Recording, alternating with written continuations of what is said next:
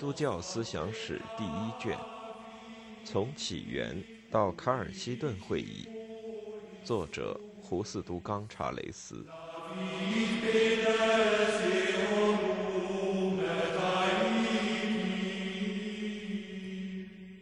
第一章导言：基督教思想史研究由其所处理的资料的特殊性所决定。必然是一项神学研究工作。历史学家的任务不仅是复述过去发生过的事，思想史家也不仅是复述前人的思想。历史学家的工作，首先必须对他所要处理的材料进行选择。这种选择的指导原则是根据自己的决定来定的，而这种决定在一定程度上是带着主观性的。任何一部基督教思想史的作者，都不可能把米涅所编纂的三百八十二本原始资料全部抄录进去。其实，就连这些也只是十二世纪以前的资料。在这些汗牛充栋的资料中，要采用哪些著作，为写这本书要研究哪些原始资料，都需要经过一番挑选的功夫。因此。每一部基督教思想史都必然是作者神学观点的反映。任何作者如果认为他可以不受神学观点的影响，那不过是自欺之谈。以哈纳克和尼格伦为例，这两位历史学家彼此相隔数十年，其神学观点也迥然不同。基督教思想历史学家。如何受不同神学前提的影响，写出了各具特点的历史，这就是例证。阿道夫·冯·哈纳克可以算是一位举世闻名的教义史家。1886至1890年，陆续发表了他的巨著《教条史教程》。他的神学观点导源于被他称为最后的一位教父的里奇尔。里奇尔的一贯主张是限制哲学卷入宗教的领域。他指出，每当把玄学和宗教问题混在一起时，就产生种种曲解。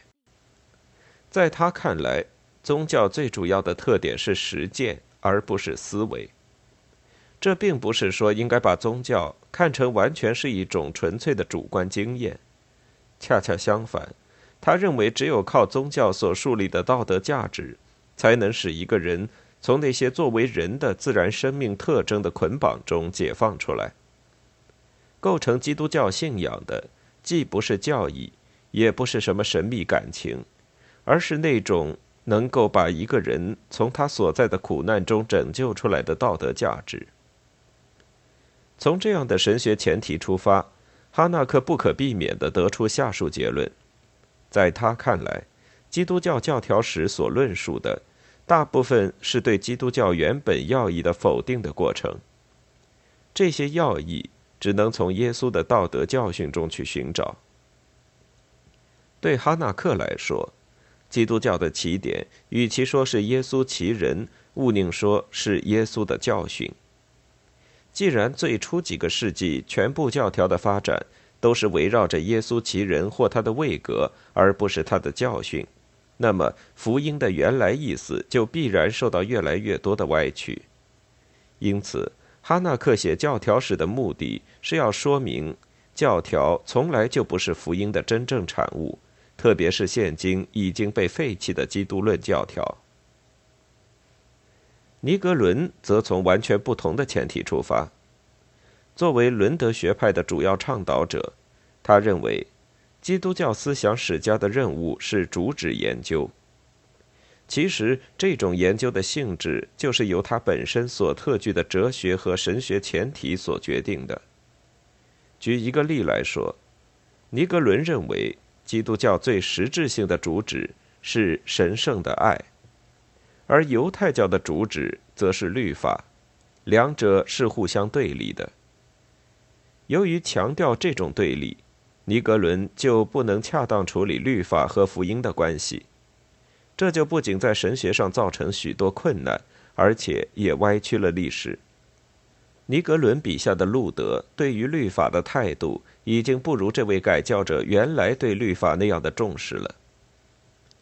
至于一般传统的罗马天主教史学家，则倾向于用基督教思想史来强调说明基督教思想的连续性。正如第五世纪勒林斯的文森特所说：“只有那些一向都在各地为全体信徒所信奉的，才能被认为是正统的信条。”作者自己的神学观点和价值观，对材料的选择、补缀和陈述都起着决定作用，而这些在读者看来可能显得相当客观，因而使读者容易受到蒙骗。那么，本书的作者持有什么观点呢？这个问题提得很有道理，也应该坦率的回答，这样有利于读者提出不同的意见。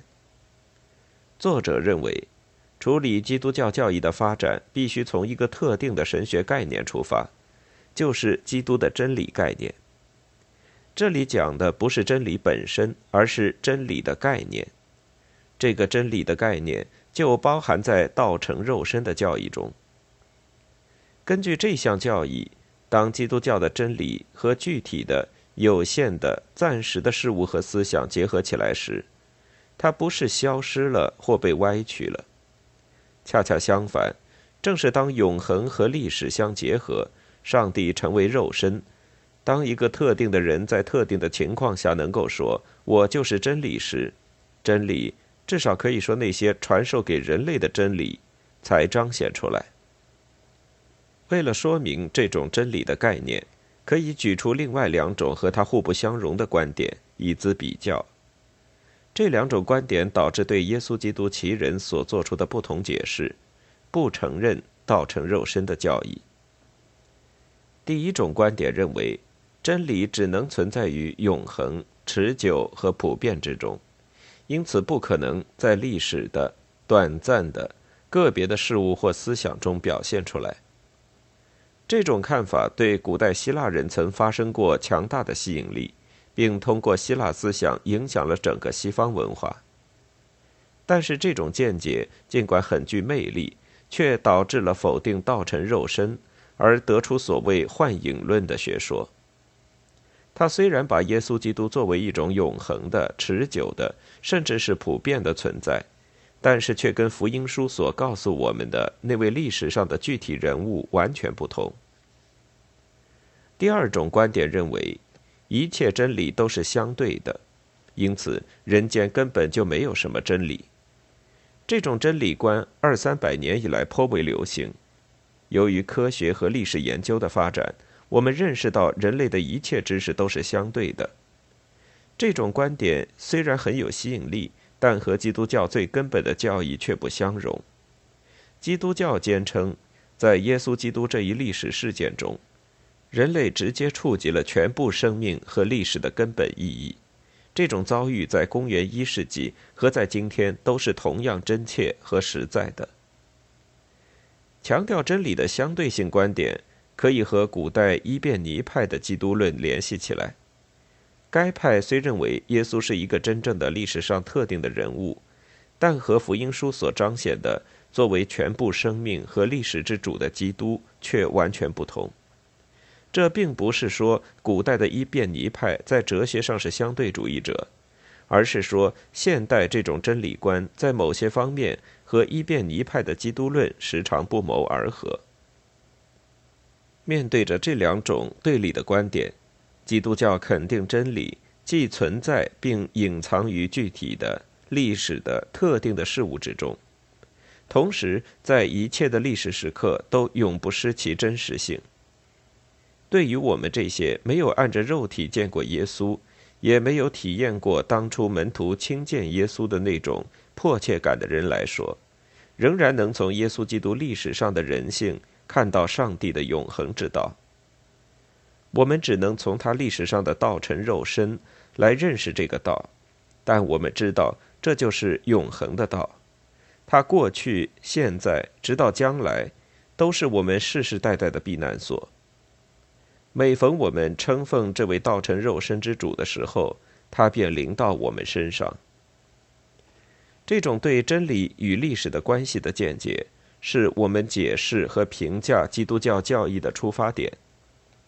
对于教义的真理，我们不能说这便是永恒的、不变的真理，丝毫不带着任何历史相对主义的阴影和臆测。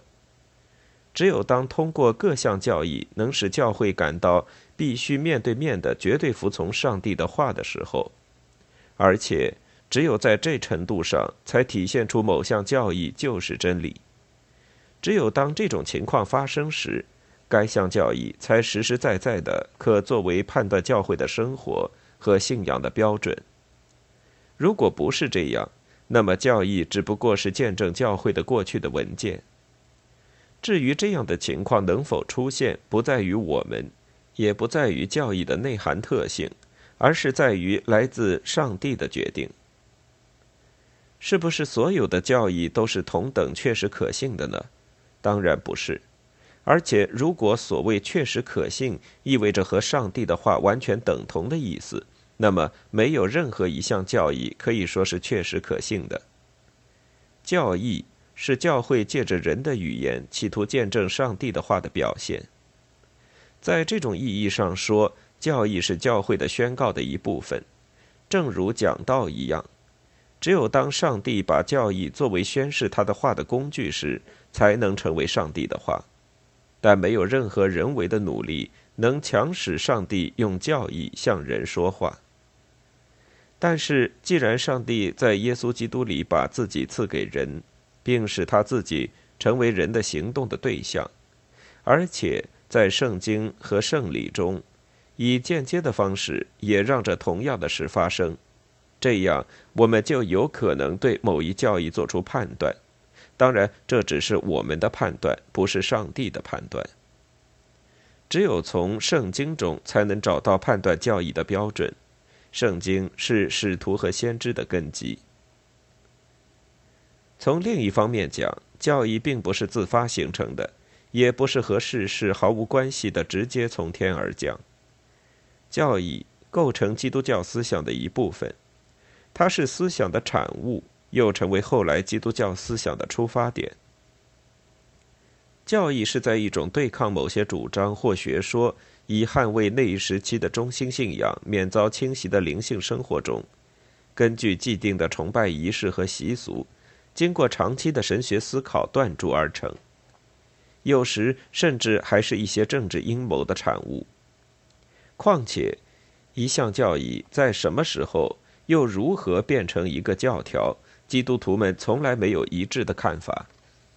因此，我决定把这部书写成基督教思想史，而不是教条史，因为教条史一般着重对各项教义的规范性的陈述。而思想史则着重于说明教义的内容的由来及其如何形成被教会普遍接受的教义的过程。至于本书内容的组织、排列和陈述方法方面，我着眼于把它写成一部神学研究的课本。基督教思想史家通常遵循两种不同的方法：一种是按历史年代来编排，另一种是按不同主题叙述。既然作为基督教思想史入门，第二种方法显得不可取。对于不太熟谙这门科学的读者，这种方法可能容易造成混乱，因为每一个主题下的材料常来自不同的历史时期。按年代编排当然可以避免这种混乱，但其缺点是不够强调每一主题下各种神学思想的连续性。因此，我将以编年史为纲，同时又力求表现某些重要的神学主题发展的连贯性。